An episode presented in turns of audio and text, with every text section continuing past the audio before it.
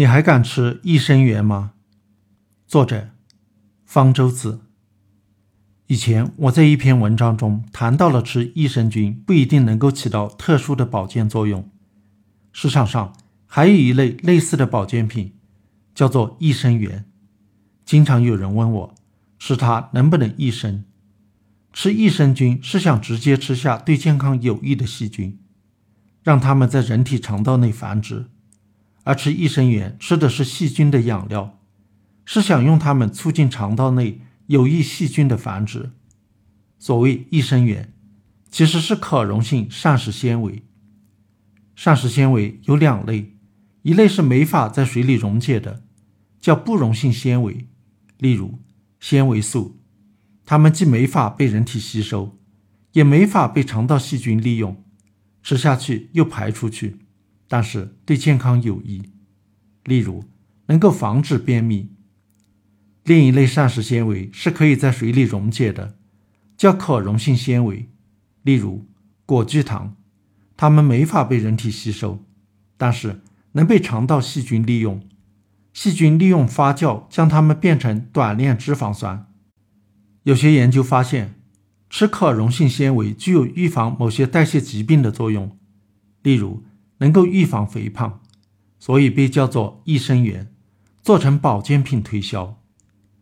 美国托莱多大学研究人员想要研究可溶性纤维是不是真的能够起到减肥的作用，他们用小鼠做实验，在小鼠的膳食中添加菊糖，这是目前很流行的一种可溶性纤维保健品，国内也叫做菊粉。做了六个月实验后。发现这些小鼠中有百分之四十减肥了，但是出乎意料的是，这些成功减肥的小鼠同时也得了肝癌。如果改用不溶性纤维来喂小鼠，小鼠就不会得肝癌。前面提到，可溶性纤维和不溶性纤维的区别是前者能被肠道细菌发酵，后者不能。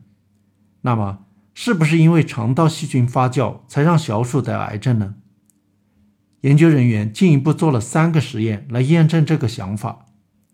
首先，他们先让小鼠服用抗生素，杀死了小鼠肠道里的细菌，然后再用菊糖喂小鼠，发现小鼠不会得肝癌了。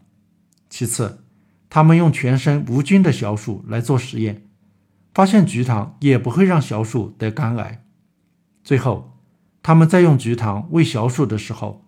同时也为一种叫做贝塔酸的物质，贝塔酸能够抑制细菌的发酵。